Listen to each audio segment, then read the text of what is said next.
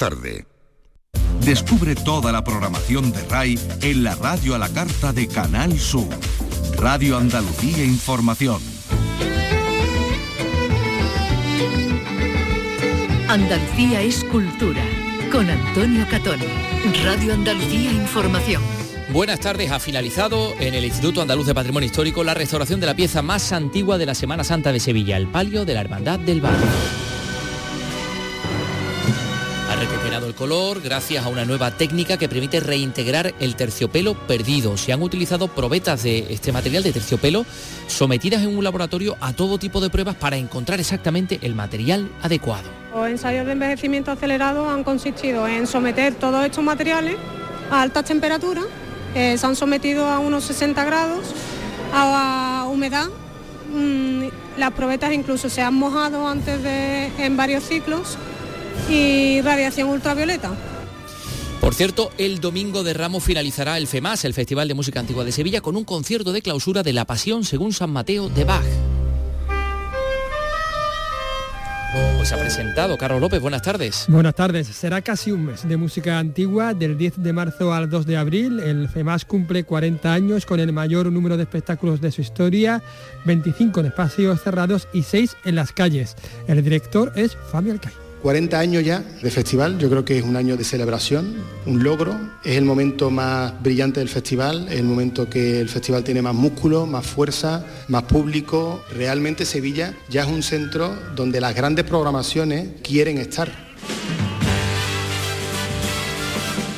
La compañía catalana Tricicle va a recibir el premio Max de Honor 2023 en la ceremonia que va a tener lugar en Cádiz. Y les hablamos de una iniciativa teatral no en un teatro, sino en un autobús de Sevilla, Vicky Román. Este domingo se estrena Drama Walker. El espectador va a ocupar los asientos de un bus en movimiento. Es una producción del Teatro López de Vega de Sevilla, una original propuesta coproducida con el Centro Dramático Nacional y con la ciudad y con sus habitantes como protagonistas. El día en que arranca Arco, la Feria de Arte Contemporáneo de Madrid, los arquitectos sevillanos han mostrado su rechazo a la decisión de la diócesis hispalense de retirar la mesa de altar contemporánea de la iglesia de Santa Clara. Vamos a escuchar a la decana del Colegio de Arquitectos de Sevilla. Medio millón de euros ha invertido el Ayuntamiento cordobés en dotar de mejores accesos al Alcázar de los Reyes Cristianos. Además han servido para recuperar dos lienzos del edificio y patios interiores. Esto y otras cosas más les vamos a contar en este programa que realiza Miguel Alba y que produce Ryan Gosto.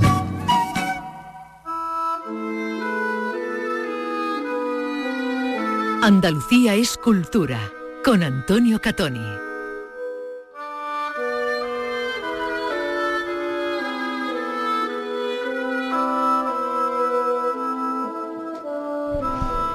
Estamos en las instalaciones del IAPH y estamos contemplando el conjunto de bordados, el conjunto textil del palio de la Virgen del Valle. Dicen que el conjunto histórico más antiguo de toda la Semana Santa de Sevilla, que además había sufrido muchísimos cambios en toda su historia material. Conocemos más o menos desde el principio del siglo XIX qué ha ido pasando por él y ahora lo estamos viendo lleno de color y todas esas lagunas que tenía este terciopelo de color burdeo, de color vino tinto, pues se han reintegrado con una técnica prácticamente innovadora y prácticamente creada a en estas instalaciones para poder hacerlo y verlo así, bueno, y verlo el próximo jueves santo en las calles de Sevilla, eh, cobijando a la Virgen del Valle. Estamos con Lourdes, Fernández, que es la eh, conservadora, restauradora y la responsable de este proyecto. Lourdes, eh, te veo tu cara de satisfacción, eso es lo primero. hombre, ha sido muchísimo. Hola, buenos días. pues nada, un día mm, perfecto para y estamos muy contentos por la presentación de nuestro proyecto, un proyecto muy largo en el tiempo. Eh, porque iniciamos todo esto con, un estudio mediante, vamos, en el que se hizo un proyecto de conservación y luego una vez que la, hermandad decidió acometer la intervención con criterios conservativos, pues llegó la, hora de, plantearnos muchas cosas, ¿no? porque aparte de, todas las patologías que sabemos que presentaba y que estaban, contemplados en estaban contempladas en el proyecto, pues eh, eh, veníamos barruntando esa posibilidad de, aplicar ese método, esa nueva línea de investigación eh, para, para, subsanar esos problemas que, tienen estos soportes de terciopelo que son tan habituales y que a lo mejor evitan pues llegar el momento en el que se tengan que pasar evidentemente pero mm, pues frenan esos, esos procesos porque a lo mejor por un mero tema estético se, cambian los bordados y, con esta técnica pues ahora solventamos Eh, es un proceso, claro, un proceso de recorte. Eh, mm, claro, hay que mm, sacar los bordados de la obra, traspasarlos a, un soporte nuevo, estudiar qué tipo de soporte, intentando que sea el más parecido al que tenía, como hemos hecho, por ejemplo, nosotros ese asesoramiento en el manto de socorro de la, Virgen del Amor. Eh, que cuando es necesario, mm, pues si el cliente lo decide, pues ahí se, hace y ahí estamos nosotros para asesorar, ¿no? Pero si no es necesario, no. Si no es necesario, pues esta técnica en según qué casos, porque no en todos, a lo mejor hay que valorar en qué situación están las piezas, el, grado de tensión, dónde están las pérdidas, em, los matices, todo. Hay que estudiar a partir de ahora cada caso. Pero mm, en el, una vez que ya tenemos nosotros en nuestra casa el, el palio, eh, pues dijimos, este es el momento. Este, es el momento, y esta es la técnica. Vamos a contar un poco, porque además habéis puesto un vídeo que yo creo que se ve muy bien. No solo habéis actuado, evidentemente, sobre la hojilla, es decir, esta eh, lámina de plata que va cubriendo, que va formando todo ese bordado en forma de flores, de flores de lis, de elementos vegetales tan, tan bonito, ¿no? Evidentemente limpiarla, porque además tiene un aspecto que parecía estaño más que, más que plata pero también eh, habéis trabajado sobre esas lagunas del terciopelo para darle, para que podamos entender la obra. Esto es actuar sobre la parte estética, es decir, la restauración. ¿Cómo lo habéis hecho? Bueno, pues a través de unas fibras, primero aplicando un adhesivo, que ha, costado encontrarlo, y después cogiendo la fibra de terciopelo, creo que terciopelo sintético en este caso, ¿no? Eh, una vez que habíamos planteado distintas mm, posibilidades en cuanto a adhesivos y a fibra, una vez que ya tenemos los, han sido testados por el laboratorio y obtenemos los resultados, eh, se ha decidido que sea un adhesivo eh, acrílico y una, fibra de, poliéster. han sido los dos materiales que han resultado mejor en las pruebas de envejecimiento. Claro, porque digo yo, Dios no lo quiera, pero si que hay un chaparrón que pasa a veces en la Semana Santa, ves que no nos encontremos con el palio deshecho. Eh, Lourdes, vente conmigo porque hay una cosa muy interesante aquí que son todas esas probetas, es decir, trozos de terciopelo con los que habéis ido haciendo eh, pruebas, pruebas de color, pruebas de envejecimiento, sometiéndolos a diferentes, eh, em, digamos, efectos, ¿no? O, agentes, ¿no? A ver, explícanos lo que estamos viendo. Mira, eh, tiene aspecto de terciopelo, pero no, no, lo es. Aquí. ¿Puedo tocar? Tócalo, tócalo. Eh, bueno, ¿quién lo diría? Eh? que hemos hecho y es lo que se ha aplicado en la, en la obra. Eh, parece terciopelo, pero lo que hemos hecho ha sido utilizar un soporte de seda lisa, una seda mm, básica, porque la, la, base del terciopelo que tiene actualmente el palio lo es, es de seda, entonces hemos intentado buscar para hacer las pruebas los materiales más afines a la, a la obra. ¿no? Y, entonces aquí lo que se puede ver son mm, las distintas pruebas de, fibras y de, y de soportes y de, y de adhesivos pero con el detalle de que en las bambalinas, en la cara exterior ya venían pintadas con un elemento, con una pintura acrílica.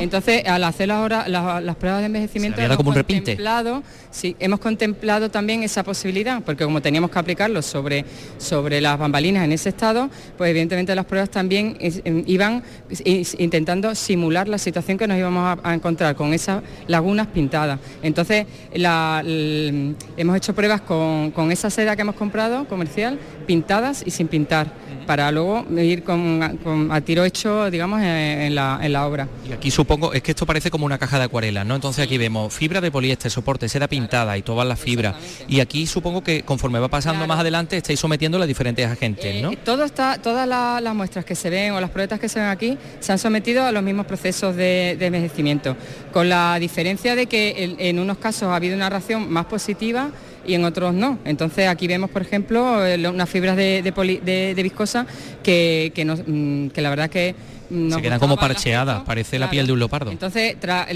la, exactamente, tras las pruebas de envejecimiento hemos visto la reacción y, es una de las fibras que hemos descartado, por la, como se puede ver en, eh, que, no ha En esta probeta. Eh, ¿Habéis encontrado algún trozo del terciopelo original, original, original? En el proyecto de conservación figura en las mm, como mm, figura unas pequeñas partes en zonas interiores de bordados que no se han llegado a poder recortar bien y, se hicieron macros de esos detalles, de, pequeñas zonas mm, con un ligamento y se veía perfectamente que eran terciopelo. En el proyecto está, está registrado. Y ese sí está, digamos, datado incluso. Eh, eh, correspondería a las primeras etapas con seguridad.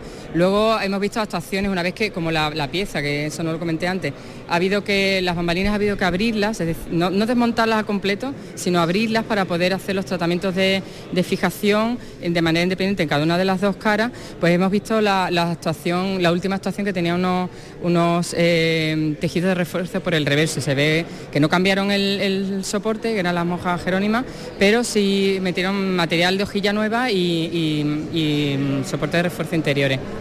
Pues eh, Lourdes Fernández, muchas gracias, enhorabuena. Vale. Voy a seguir aquí hablando con algunos protagonistas, por ejemplo con el historiador Gabriel Ferrera, eh, que es historiador, además especialista en, tejidos y al que le voy a pedir algunas reflexiones, porque claro, para un historiador especializado en tejido como usted, esto debe ser como para un, restaurador de frescos, pues trabajar en la, capilla Sistina. Esto pues sí, la verdad que como sabéis es el manto, hoy perdón, el palio que procesiona más antiguo en la Semana Santa de Sevilla, procede de la antigua Siete Dolor y Compasión de la Magdalena, que la Virgen se conserva en la Magdalena, ¿no? Era una cofradía muy significativa, que incluso Felipe II perteneció a esta hermandad, ¿no? Le dio el título de real. Entonces, bueno, es una pieza única.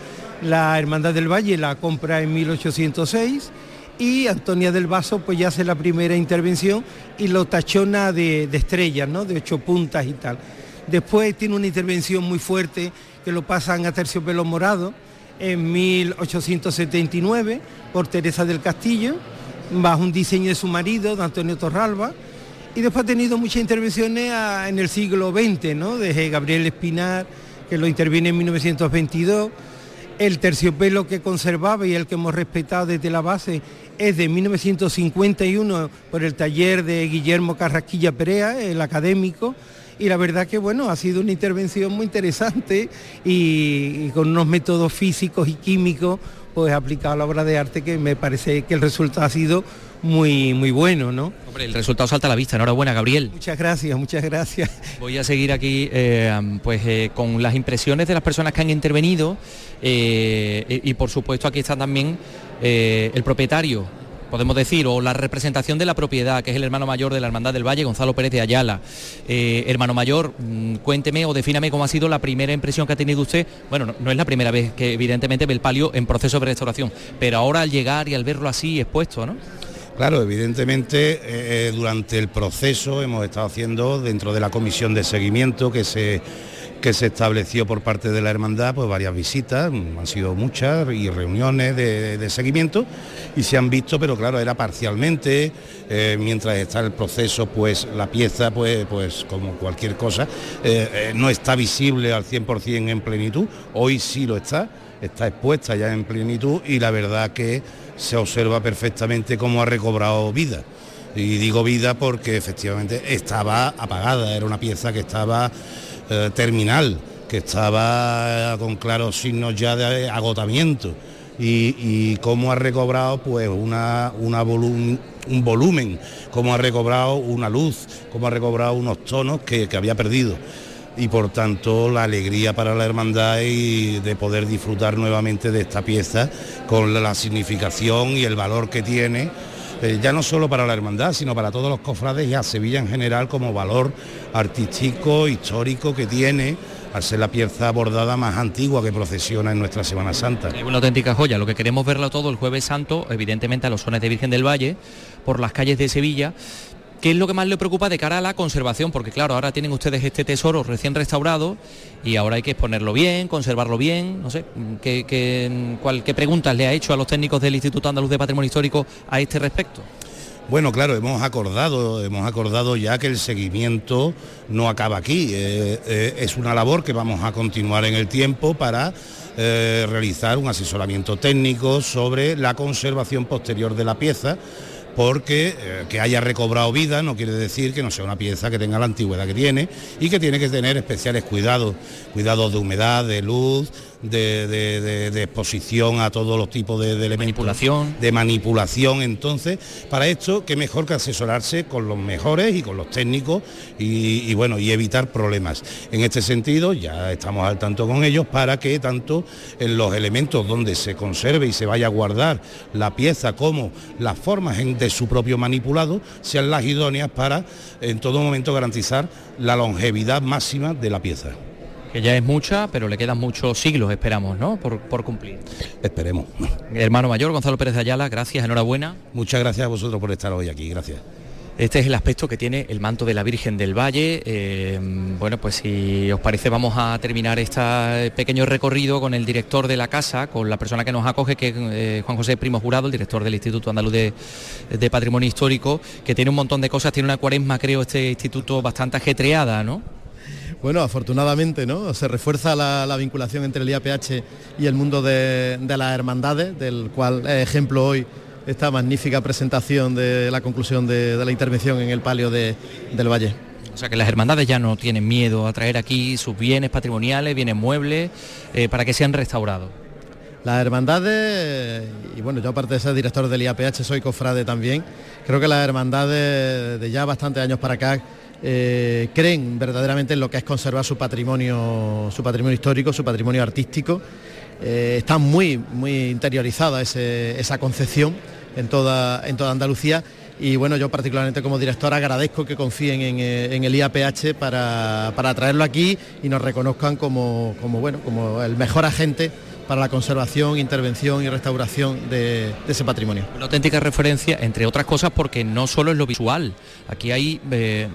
digamos profesionales de muchísimas disciplinas que trabajan de forma conjunta de tal manera que ahora, por ejemplo, entendemos la pieza, la vemos, la vemos bonita, pero también sabemos su historia material. Sí, yo creo que esta pieza de hoy, el palio de, la Virgen del Valle, es un ejemplo de esa palabra que, que, aquí utilizamos mucho en el IAPH, multidisciplinar.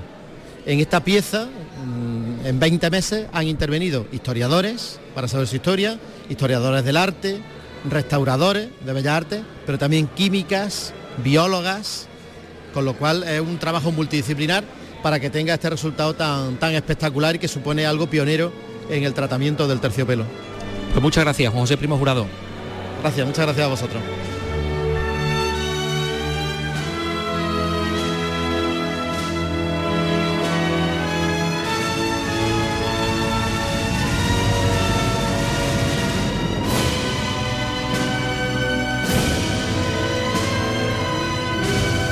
Esto es otra joya patrimonial, desde luego, de la Hermandad del Valle y de la eh, Semana Santa de Sevilla y de toda Andalucía, como es la marcha Virgen del Valle de finales del siglo XIX, que por cierto, si ustedes desconocen, es un, poema sinfónico que narra la muerte de un hermano del Valle, muy amigo del, del compositor, de Vicente Gómez Zarzuela, ¿no? Muerte trágica porque eh, se produjo en un naufragio de un eh, vapor por el Guadalquivir, en el momento en el que choca precisamente es el momento en el que narra que en la madrugada el barco choca con un elemento que estaba en el río Guadalquivir y se va hundiendo poco a poco.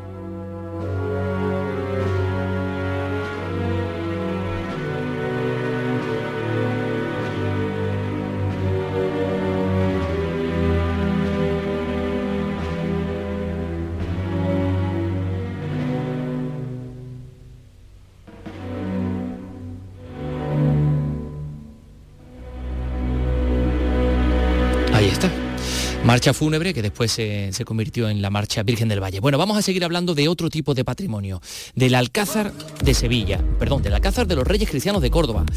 El Ayuntamiento cordobés ha invertido medio millón de euros para mejorar acceso, para recuperar dos lienzos del edificio y patios interiores. Eh, Miguel Vallecillo, ¿qué tal?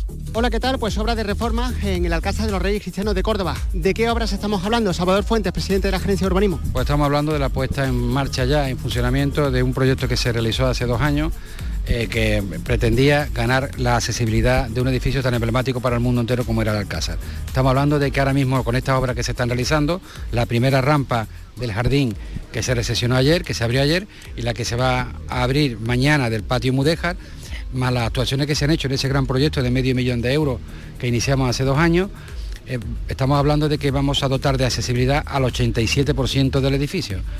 Accesibilidad que antes no tenía, no tenía ninguna. Estamos hablando del 87%. Quedan algunas cosas que son muy importantes, pero en cualquier caso es una buena noticia. Accesibilidad. La otra gran noticia, la recuperación de los lienzos más importantes que tiene el edificio, los patios interiores, que están avanzando en ese presupuesto de medio millón de euros. Eso es la gran, la gran noticia de hoy, ¿no? La accesibilidad, las rampas que se van a poner ya en funcionamiento esta semana y por supuesto la restauración que se están haciendo tanto de las torres como de la puerta de la taquilla, que es el patio Muderja, la taquilla que como consecuencia de unos restos arqueológicos sean, que se han hallado, la idea era ahora adaptar eso e integrar esos restos arqueológicos en el edificio y ponerlo a disposición de los, de los visitantes. ¿no? ¿Ha sido a su juicio una etapa de reforma compleja?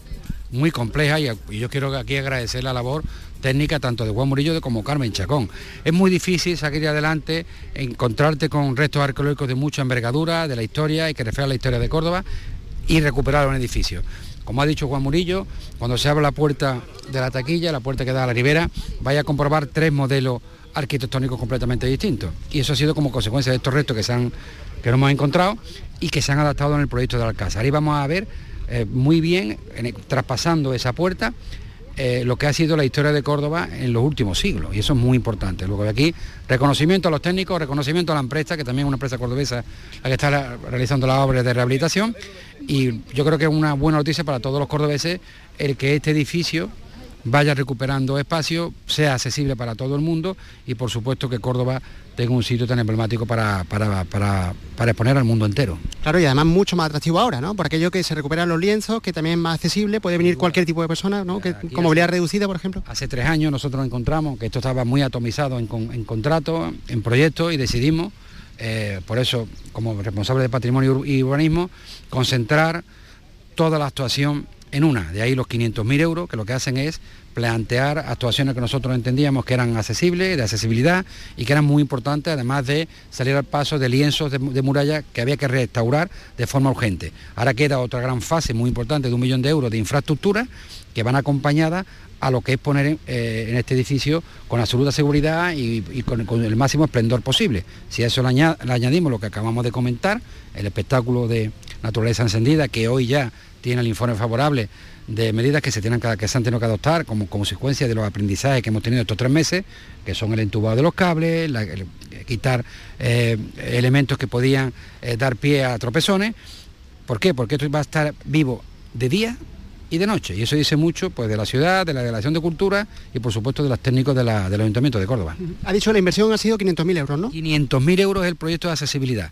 Y yo creo que eso es el fruto de los trabajos que se están haciendo. Y te entras ya en el patio Mudeja y ves cómo está la muralla perfectamente restaurada. Esa muralla estaba muy dañada como consecuencia de la actuación del tiempo, pero muy especialmente también de las palomas. Bueno, Nada, enhorabuena, gracias. A vosotros, gracias. Eh, gracias Miguel Vallecillo, Salvador Fuentes, presidente de la Gerencia de Urbanismo de Córdoba, que ha explicado perfectamente no solo esta intervención, sino lo que se ha hecho para mejorar ese espectáculo nocturno maravilloso que tiene el Alcázar de los Reyes Cristianos. Y bueno, es una magnífica noticia eh, esta que eh, el Alcázar es accesible en un 87% de su, de su superficie em, y que además permite conocer la historia de Córdoba. En cualquier caso, si quieren ustedes llegar al Alcázar ya con la historia ya sabida, se ha presentado hoy una nueva eh, publicación, Madinat Cúrtuba, como se llamó Córdoba, la Córdoba Islámica, que pues compendia su pasado arqueológico, histórico y cultural. Ana López nos lo cuenta con detalle. Cinco años de trabajo para compendiar y reelaborar los estudios que ofrecen una visión global de la amplitud mayor que ahora en territorio y la trascendencia histórica de la época que comprende desde el 711 hasta el 1236 y que no se limita a Medina Zara, sino que abarca lo que significó el imperio islámico en Córdoba. El trabajo ha sido coordinado por el arqueólogo Desiderio Vaquerizo de la Universidad de Córdoba con la Casa Árabe y el apoyo de la Diputación. Recoge aportaciones de 32 especialistas locales e internacionales. Son cinco siglos muy intensos en los que pasan muchísimas cosas a nivel político, a nivel cultural, a nivel militar, a, nivel científico, a nivel literario, a nivel de grandes descubrimientos de todo tipo y hemos querido reflejarlo desde eh, una óptica transversal una sola obra destinada a ser manual universitario y de consulta para especialistas, pero también manual divulgativo como mosaico novedoso para un público más amplio.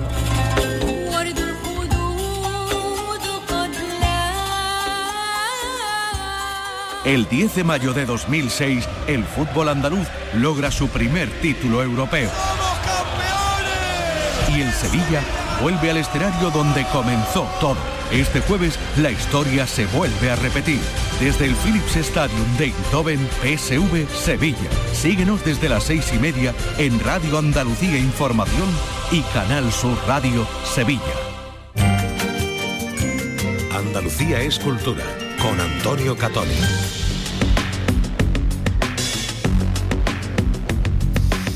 Ya hemos podido acceder, bueno, hemos podido acceder. Quien quiera puede acceder a la Feria Arco de Madrid, a la Feria de Arte Contemporáneo, que es una referencia a nivel mundial. Y ahí está nuestra compañera Gema Vélez viendo un montón de cosas muy, muy curiosas. Gema, adelante. Los Reyes han inaugurado esta edición de Arco en una de las visitas más largas que se recuerdan. Muchas paradas porque hay mucho que ver. Citas obligadas la Galería de Ucrania que expone por primera vez aquí con obras realizadas en un refugio durante el conflicto. Y en el 50 aniversario del fallecimiento de Picasso, la Galería ADN expone aquí Yace Picasso una escultura hiperrealista hecha en silicona con un objetivo, el que nos cuenta Jordi. Nosotros peregrinamos a los nuevos templos, que son los museos, para ver eh, las obras de estos iconos eh, casi religiosos, que son los artistas modernos y contemporáneos. Por lo tanto, en algún momento, eh, digamos que la obra tiene un equilibrio frágil entre el tributo a Pablo Picasso y un poco la crítica a este rol que juegan los iconos de la cultura. Justo detrás, otro refugio de guerra, pero este hecho con paneles réplica del Guernica. Esta edición de la Feria de Arte Contemporáneo tiene el punto de vista en los coleccionistas extranjeros. Más del 60% de las galerías no son españolas y es que según los galeristas el mercado español está bastante parado.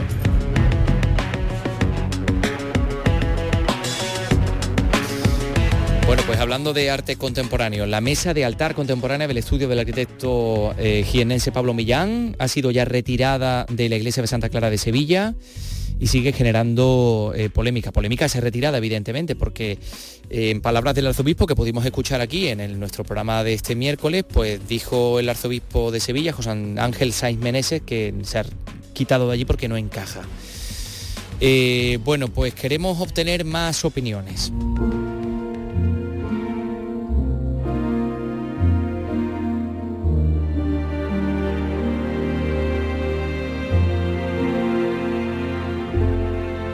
Cristina Murillo, decana del Colegio de Arquitectos de Sevilla. Buenas tardes. Buenas tardes. ¿Qué valores cree usted que tenía la mesa de altar diseñada para Santa Clara?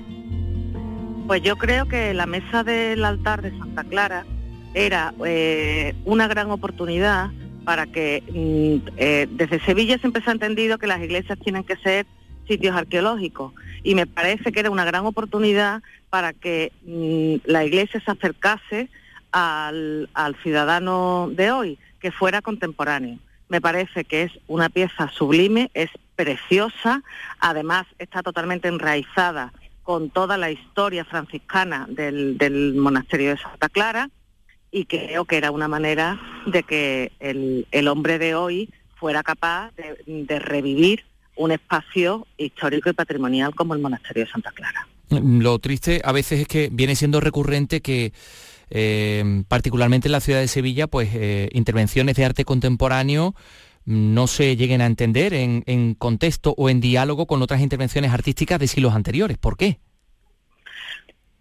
Pues porque hay personas en esta ciudad que no, que no tienen la cultura ni el nivel necesario para entender lo que significa ser contemporáneo. Ya Gaudí en la, Catedral de, Palma hizo todo, hizo eh, una reconstrucción del altar de la, de la catedral que en aquel momento pues fue un shock. Tú entras en la Catedral de Palma y sin, sin ese transcurso del tiempo, sin ese altar que es capaz de poner en valor en otro tiempo el espacio anterior, esa catedral no sería lo que es actualmente. Entonces, al final, esta ciudad que, que siempre ha sido meter capas nuevas, empezando por la Giralda y acabando por cualquier calle, por cualquier edificio, siempre, siempre ha sido una ciudad valiente, capaz de transformar el pasado y traerlo al presente, yo no sé por qué hemos perdido ese valor fundamental que tenía esta ciudad. Hay personas que consideran que solo tiene cabida lo antiguo. Ahora, esa mesa la van a sustituir por una mesa que yo es que no tengo palabras para describirla. Me parece un atraso total. Creo que la Iglesia ha sido muy valiente, creo que la Iglesia ha entendido la capacidad que tenía ese espacio para poder ser un espacio de liturgia en el siglo XXI y me parece muy triste que la gente no sea capaz de entenderlo. Cristina Murillo, decana del Colegio de Arquitectos de Sevilla, muchas gracias por estar con nosotros. Vale, un abrazo.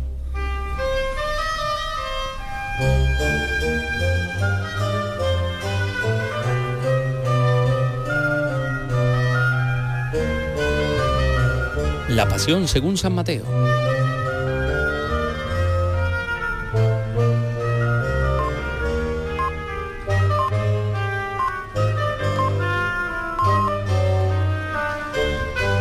31 conciertos componen la programación más extensa y ambiciosa del Festival de Música Antigua de Sevilla, el FEMAS, que hoy se ha presentado en la capital de Andalucía. Por primera vez va a incluir repertorio religioso en el marco de la Semana Santa porque va a terminar con un concierto de clausura el Domingo de Ramos. Digo. ¿Dónde?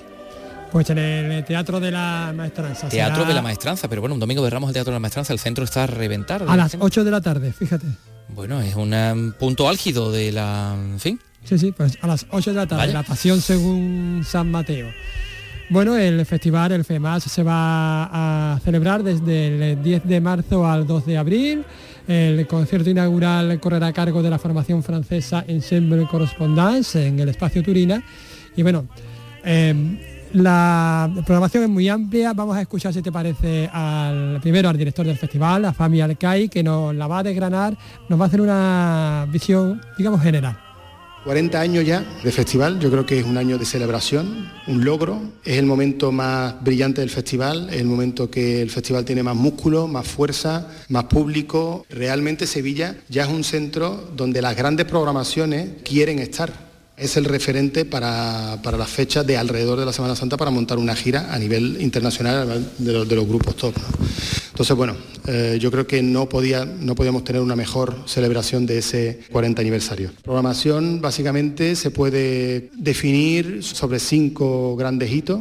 El primero es el día de la inauguración, que será aquí en el Espacio Turina, con el Ensemble Correspondance, eh, que es la primera vez que vamos a tenerlo aquí en el festival. Es uno de los grupos más importantes y más relevantes hoy en día a nivel europeo. Segundo hito sería la presencia de Jean Rondeau, el día 18 de marzo, también aquí en el Espacio Turina. Jean Rondón no hay que presentarlo, creo que ahora mismo es uno de los grandes nombres, no ya solo a nivel de música antigua, sino a nivel de la música en general. Y, eh, bueno, viene ofreciendo un programa bastante curioso, que es el Gradus San Parnassum, bastante distante de lo que es el, recital clásico de, de Chémbalo. El día 19, justamente el día después, vamos a tener a la Académie für, Alte Musik, que vendrán con eh, Jean-Guillaume Queiras un concierto que llevamos detrás de ellos bastante, bastante tiempo y la verdad que bueno, tener a Keiras aquí en el festival pues siempre ha sido un sueño, este año lo logramos y esperemos que todos lo disfruten. Ya serían los últimos dos días del festival, el día 1 de abril, el día 2 de abril, con yo creo que la, guinda que, cierra digamos, esta edición.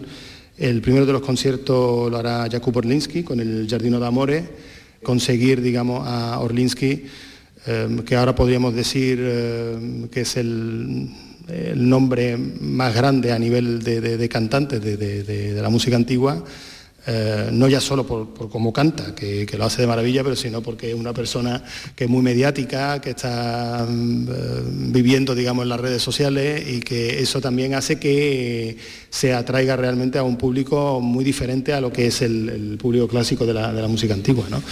Y tenerlo era muy complicado. El día 2 de abril, a menos de 24 horas, por la mañana, tendremos la Pasión según San Mateo de Johann Sebastian Bach, que yo creo que es el plato eh, fuerte, digamos, del, festival y que de algún modo es uno de, los grandes riesgos que, se tomó y que yo creo que va, a funcionar de maravilla. Creo que va a ser también un momento histórico, porque se va a clausurar el festival justamente cuando está arrancando la Semana Santa Sevillana y eh, bueno, yo creo que, está muy bien eh, enfocar que, una ciudad como Sevilla, que, evidentemente la Semana Santa tiene tanto poderío y tanto músculo, pues que se arranque esa Semana Santa con, música antigua y con una calidad totalmente top. Aparte de esos hitos, yo quisiera resaltar dos momentos muy especiales en el festival, básicamente por la relación histórica con, la ciudad. Primero es el concierto que hará la, la Orquesta Bética, que será el día 23 de marzo, será el aniversario, los 100 años del estreno, bueno, primero mm, eh, los 100 años de que la orquesta bética, eh, si, me equivoco que, me corrijan, eh, digamos en la que la orquesta bética se sube a, un escenario, juntada por, el maestro Manuel de Falla, y para estrenar la obra de, para el, retablo de, de Maese Pedro. Entonces, bueno, es un momento yo creo que bastante bonito, bastante bello, yo creo que resalta mucho lo que es... Eh, la importancia de Sevilla durante, durante la historia, también ver un poquito esa orquesta que lleva ya 100 años eh, estando en los escenarios y teniendo esa presencia en, la ciudad, yo creo que es una cosa bastante importante. Y creo que todos hemos hecho todo lo posible para que este proyecto, eh, no ya todos aquí desde el festival, sino también el Centro Nacional de Difusión Musical, el Festival de Cádiz, eh, la Junta de Andalucía, que han apoyado el, proyecto y que, bueno, y que vamos a tener, digamos, no ya solo el concierto aquí en Sevilla, sino una, gira. Yo creo que es un momento bastante bello dentro de, de la programación. Y otro de ellos, pues es un concierto de pequeño formato que se hará en la iglesia San Luis de los franceses y que será la interpretación de las sonatas de flauta de Luis Misson, que es un compositor de mediados del siglo XVIII y que su música de repente se, se rescata dentro de la, casa palacio de la duquesa de Lebrija aquí en Sevilla. Esas cosas son bastante curiosas que pasen, que están empezando a pasar, ¿no? Antiguamente eso eh, en España, como mucho, se podía rescatar algún motete de, Morales o algo de, Guerrero, ¿no? pero ahora estamos hablando de que estamos dando un paso más allá y empezamos a descubrir otro tipo de, cosas que yo creo son maravillosas.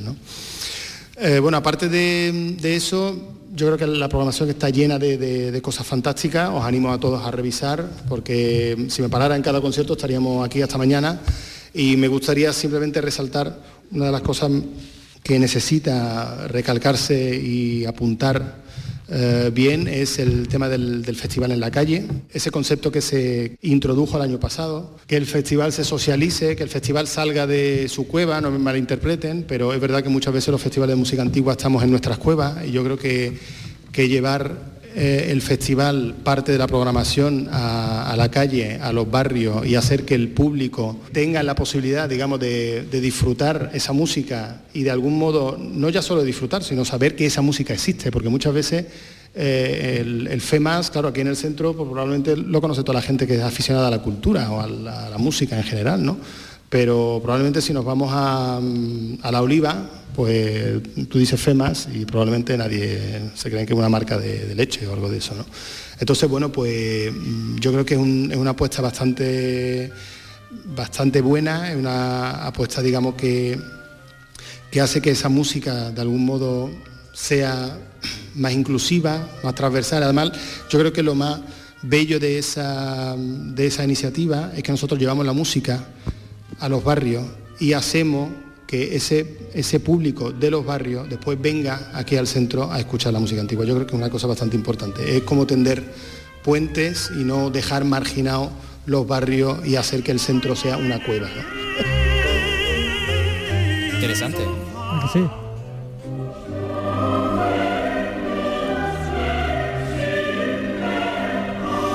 No hacer que los barrios sean, sean una cueva. ¿eh? Sí, sí, sí, me ha, gustado. Em, oye, ¿y cuál es la relación, eh, digamos, entre el, el, festival con el Teatro de la Maestranza? No sé bueno, pues que coproducen dos eh, espectáculos. Ah, bien. Y bueno, vamos a hablar, vamos a escuchar, mejor dicho, a Javier Menéndez, que es ah. el director del, del Teatro de la Maestranza, y bueno, pues sí, tiene mucho que decir.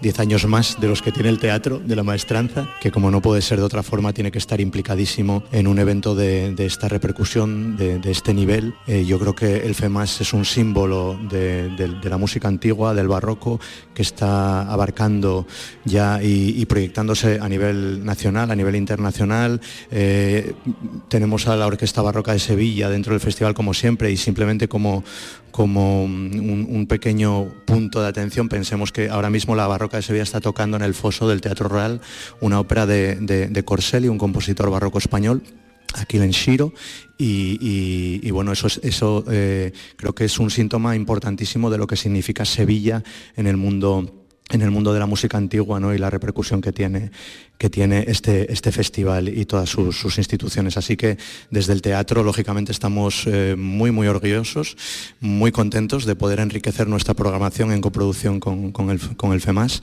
y con dos eventos que yo creo que, sí que son muy, muy, muy potentes, muy importantes y que tienen, lógicamente, que ver con, el mundo de la música vocal, que en el fondo es un poco eh, eh, el ADN ¿no? del Teatro de la Maestranza, ese concierto de Orlinsky, por primera vez aquí en Sevilla, uno de los grandísimos contratenores del momento que como decía Fami tiene una grandísima conexión con, el público joven y que nos va a hacer un conciertazo eh, con música de Vivaldi y Händel mayoritariamente. Y luego el cierre ese, ese domingo de Ramos con, con, Vox Luminis, la Orquesta Barroca de Friburgo, que recientemente también ha estado en el Teatro Real haciendo haciendo el, Orfeo de, de Baltz. O sea, eh, pensemos que, este festival está a, un nivel estratosférico, a nivel de calidad. Yo creo que, verdaderamente creo que pone a Sevilla en, un punto muy, muy, muy alto y muy exigente para el resto del mundo, no solo, no solo de las ciudades españolas. Me han dicho también, querido Carlos, que has podido hablar con el director del Centro Nacional de Difusión Nacional, Francisco Lorenzo. Efectivamente, y es que el CNDF, bueno, pues también colabora ¿no? con el FEMAS. Francisco Lorenzo pone el acento sobre algo que ya ha apuntado anteriormente Fami, sobre el centenario de la orquesta bética y la obra de falla El retablo de Maese Pedro, que tiene la verdad una historia muy interesante. Este concierto tiene asimismo altísimo valor, ya que fue aquí, en Sevilla, cuando en marzo de 1923 se estrenaba en versión de concierto el retablo de Maese Pedro. Esto se debe a que antes de su estreno escénico en París, Manuel de Falla quiso probar la eficacia musical de su partitura. Así reunió a un grupo de músicos que hicieron posible la hazaña en dos conciertos celebrados en el hoy desaparecido Teatro San Fernando, precisamente los días 23 y 24 de marzo, los días en que en este festival también se ha programado un coloquio y el concierto conmemorativo del centenario. El resultado fue tan satisfactorio que propició que de ese grupo de instrumentistas naciese la Orquesta Bética de Cámara. Y un siglo después, el FEMAS será testigo de cómo esta misma orquesta interpreta de nuevo la que está considerada una de las obras cruciales del teatro musical español de todo el siglo XX. Una obra que presenta importantes novedades. Para Falla supuso un verdadero viaje hacia la renovación, pues en ella dejó la música popular como fuente de inspiración para centrar su atención y estudio en la música antigua.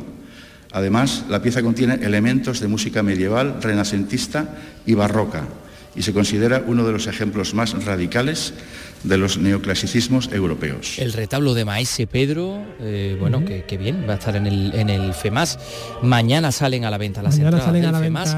Y mañana Carlos abre eh, el Festival de Jerez, su edición número 27, con el Ballet Nacional de España, el espectáculo loco, inaugura el certamen la obra Liturgia de José Maya en la Iglesia de Santiago. Vicente Soto abre el, el ciclo de cante de González Vías. Bueno, pues se han presentado esta propuesta que mañana van a protagonizar el primer día del Festival de Jerez, Juan Carlos Rodríguez.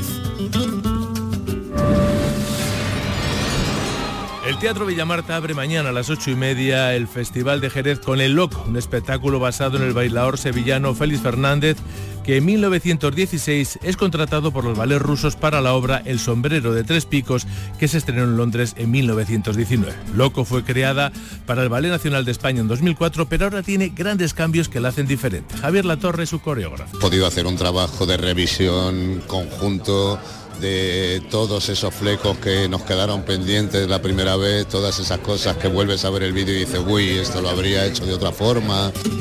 El andar de mi Vicente Soto Sordera presenta en González Díaz su viaje a través del Cante con un recorrido por Cádiz, Sevilla y Jerez donde recoge lo mejor de cada ciudad. Será a las 11 en la bodega. E inaugura el Festival Liturgia, una propuesta flamenca hecha por el bailador madrileño José Maya para iglesias y lugares de culto. Una obra donde el cante, el baile y las palmas, mezcladas con músicas antiguas de alabanza a Dios, forman el grueso de la obra. La cita con invitación a las 6 de la tarde en la iglesia de Santiago.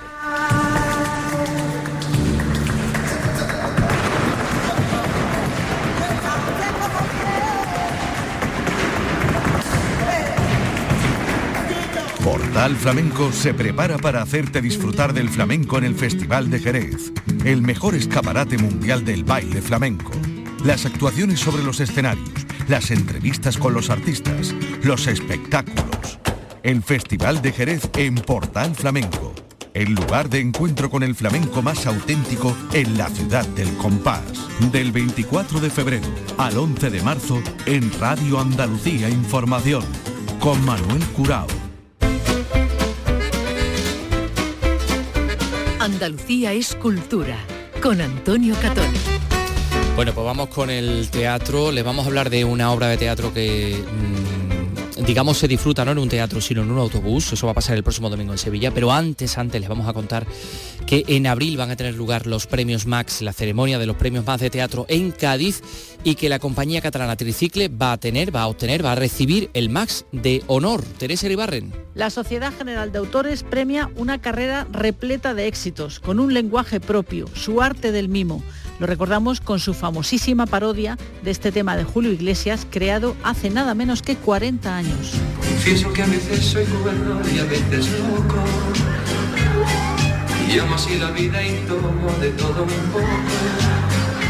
Tricicle se fundó en 1979 en Barcelona. Desde entonces se han sucedido espectáculos como Manicomic, Street, Slastic, todos ellos aclamados por el público. Más de 4 millones de espectadores han visto sus gags en teatros de 20 países.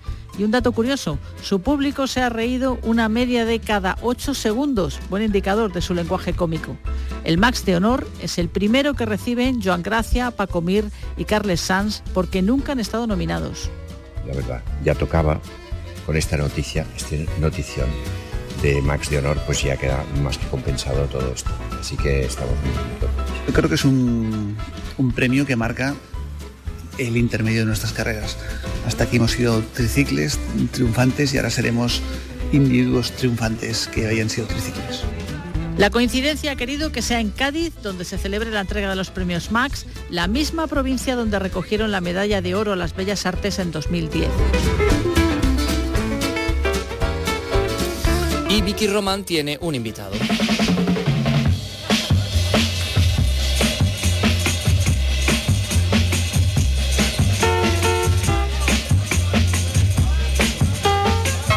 Llegar al teatro en autobús es algo bastante normal. Lo que no es nada habitual es que la experiencia teatral se traslade de un escenario al transporte público, que el espectador no ocupe palco ni patio de butacas, sino los asientos de un autobús en movimiento. Y eso es justamente lo que se va a hacer este domingo en el estreno de Drama Walker, una producción del Teatro López de Vega de Sevilla, una original propuesta coproducida con el Centro Dramático Nacional y con la ciudad y con sus habitantes como protagonistas, con unas piezas teatrales de autores como David Montero, que coordina además este montaje y con el que ya hablamos. Hola David, ¿qué tal? Muy buenas tardes. ¿Qué tal? Buenas tardes. Bueno, estamos contando que Drama Walker son unas ficciones sonoras que, que se van a poder seguir en dos pases a bordo de autobuses de Tucson. El público va a montar entonces en el autobús cuando llega al teatro, ¿no? Exactamente. El público llega al teatro, allí le recogerá un autobús y damos un paseo, que un paseo que no es de ninguna línea en concreto, sino que recorre las cuatro líneas en las que se han inspirado cada uno de los dramaturgos y dramaturgas para hacer las piezas, mientras el público, a través de unos cascos, escucha esas cuatro obras que han escrito los, distintos dramaturgos. Bueno, piezas sonoras que la habéis escrito cinco, dramaturgos y dramaturgas. Bueno, aparte de ti, ahí están también, recuérdanos quiénes son los autores. Pues mira, las piezas son Sevilla no se vende sola, que es una pieza de Ana Sánchez Acevedo, La leña arde, que han escrito a medias Rosa Romero y Alberto Cortés, Make Sevilla Grit Again, que es de Alex Peña, y la última pieza de Pequeñas Partes, que es la que he escrito yo. Esas ficciones sonoras entonces se van a ir escuchando, como dice, a través de auriculares, todo esto mientras el autobús va haciendo un recorrido por la ciudad, bueno, de, algo más de, de, de una hora, ¿no? Sí, es lo que unos 75 minutos. Sí. sí, lo que hemos hecho es que como cada una de las piezas se ha inspirado en una línea de autobús, una en el C1 en el círculo al exterior, otra en la línea del aeropuerto, otra en la línea 10 y otra en la línea 2, vamos a, ir por donde esas piezas se transcurren, de manera que el público, mientras está escuchando la pieza eh, por los cascos, está viendo los lugares por donde transcurre las piezas. Esto de que el espectador vaya siguiendo las obras, ¿no? Sentado en el autobús recorriendo esos mismos trayectos prácticamente que los personajes a lo largo de más de, esa hora de, paseo, es una forma de teatro, yo creo que es lo más inmersiva ¿no? en la acción de las que se puedan plantear, ¿no? Sí, eh, nosotros cuando este, este proyecto Drama Walker, que es un proyecto del Centro Dramático Nacional, que lo que pretende es mm, poner el acento en la vida cotidiana de, las ciudades, y entonces cuando lo, se planteó el hacerlo aquí en Sevilla, en coproducción con el Lope de Vega, eh, yo planteé que en vez de centrarnos en un barrio, que es lo que se ha hecho en otras ciudades españolas, mm, planteáramos cuatro líneas de autobús. Y entonces a partir de esa idea, eh, llamamos a Tusan, que, cuya colaboración ha sido muy importante, para poder primero tener acceso a los autobuses, hablar con los conductores, que nos contaran un poco cómo es esa vida eh, interna de los autobuses y además decidimos que la mejor manera de, presentarlas a público era con este paseo y como eso tenemos la colaboración con Tusa, pues se dio dos autobuses, en cada paseo irán dos autobuses, en, cada uno de los autobuses va a la mitad del público, pero lo que escucha el público en los dos autobuses es exactamente lo mismo. Esos pases son a mediodía y luego otro por la tarde, ¿no? ¿Y, qué foros vendrían a tener más o menos?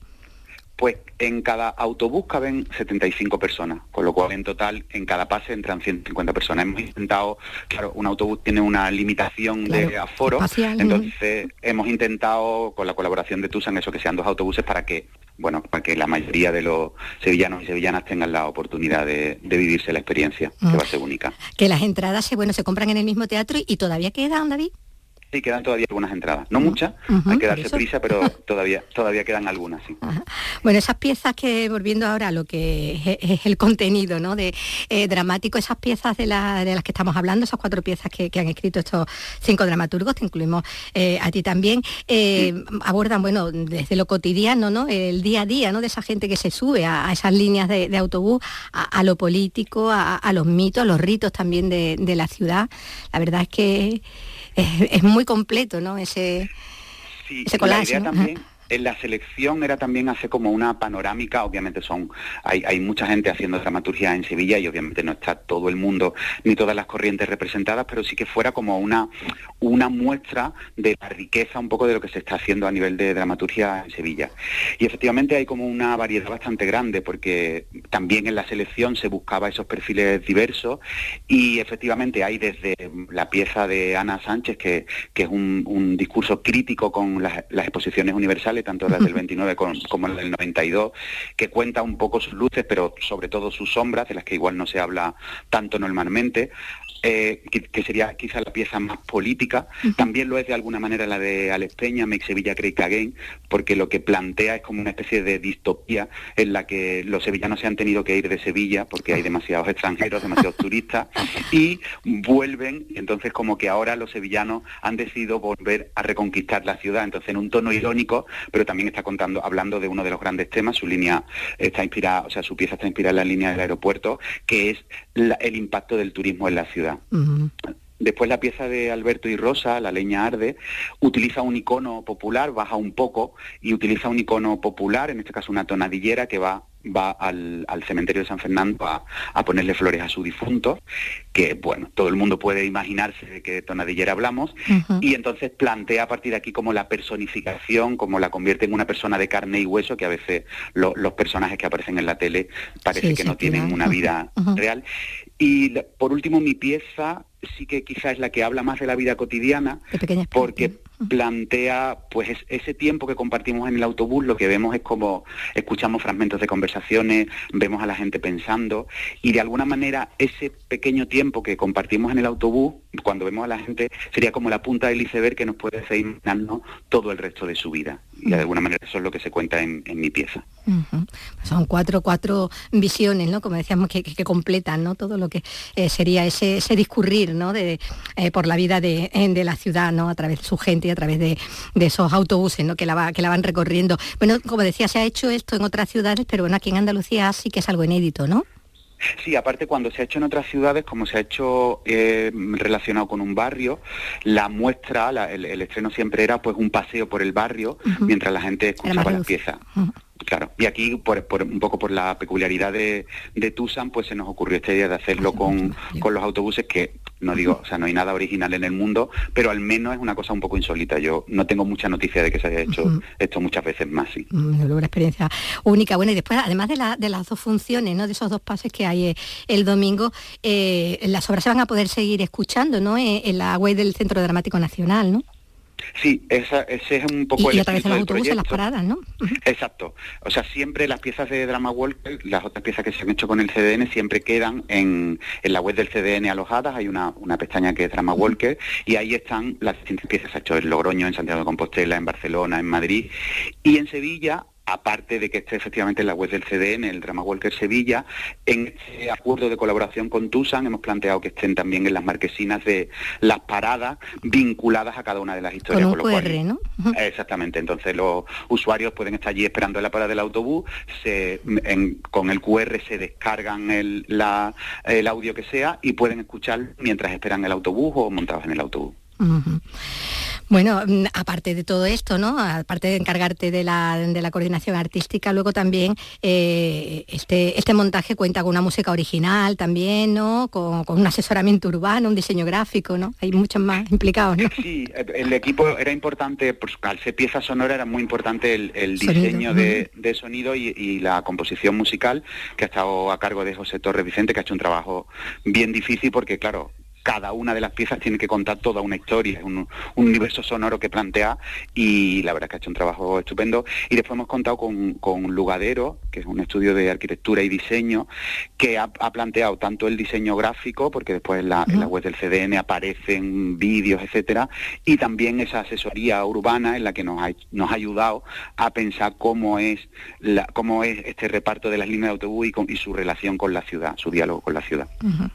Bueno, pues va a ser una, una experiencia, desde luego, para, para no perderse, ¿no? Este, este domingo está que, que coordina David Montero, quien, por cierto, bueno, eh, está también de enhorabuena, ¿no? En el terreno de, como, como dramaturgo, porque tienes ahí un premio muy reciente, ¿no? Reciente, reciente, sí. Ayer mismo, me, me- mientras estaba además con los preparativos del, del Drama Walker, me sonó el teléfono y, y me comunicaron que había ganado el premio Jesús Campos, que es el premio de la Asociación de Autores y Autoras de Teatro, o sea, como la asociación profesional de dramaturgos a nivel nacional, convoca un premio y, y nada, me- por un- una pieza mía que se llama La teoría del loco, pues me han, me han concedido el premio, así que estoy de enhorabuena doble, estreno y premio, no me puedo quejar. Estreno y premio, y bueno, y esa, esa obra premiada que también eh, esperamos ver pronto también eh, representada. Bueno, pues David, David Montero, eh, muchísimas gracias y esperamos bueno, que funcione, como no, va a poder ser de otra forma, estupendamente, ¿no? Y que bueno, el público seguro que, que va a disfrutar mucho de, de esta experiencia tan, tan original, ¿no? Sí, es, es maravilloso porque además normalmente cuando nos montamos en el autobús siempre nos montamos para algo. Claro. Y vamos al final mirando el móvil, tal no sé qué. Y, Y yo aquí creo que la, la experiencia de sentarse a observar la ciudad, a mirar la ciudad, acompañado un poco por, por la mirada que ya han creado cada uno de los dramaturgos y dramaturgas, creo que va a ser muy chulo, sí. Pues muchísimas gracias. Un abrazo. A vosotros. Hasta luego.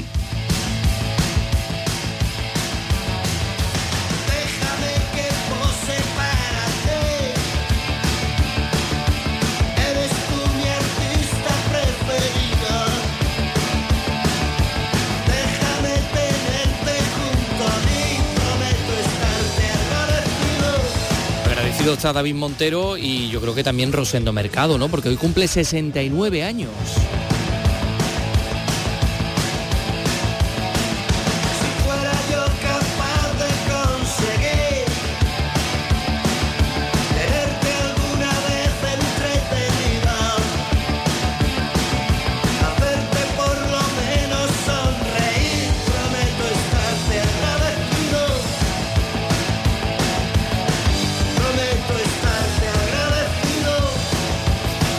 Guitarrista, cantante, compositor madrileño de rock, formó parte del grupo Fresa, Ñu, Leño, considerado uno de los más importantes representantes del rock español. En 2018 su compañía Warner Music anunció su retirada de los escenarios con una gira de despedida llamada Mi tiempo, señorías. En el año 19 el ayuntamiento del pueblo de sus padres, Bolaños de Calatrava, muy cerquita de aquí, yo creo que nos pueden escuchar seguramente desde Bolaños de Calatrava, en Ciudad Real. Digo, este ayuntamiento le concedió su nombre a una calle del municipio y en el año 2020 reconocía en un documental que sigue componiendo que le gustaría sacar un nuevo disco, pero que sería con otro formato de banda y con un planteamiento de gira muy diferente. Bueno, pues Rosendo que cumple 69 años, y ya saben ustedes que los viejos rockeros no tienen fin. No, no, no, no. Mañana volvemos a las 3 de la tarde, ¿no, Vicky Román? Bueno, hasta mañana. Adiós, Miguel Alba, realizador. Adiós, Ray Angosto. Un saludo. Nuestro productor. Y también uno de, de- de un servidor, de Antonio Catoni. Adiós.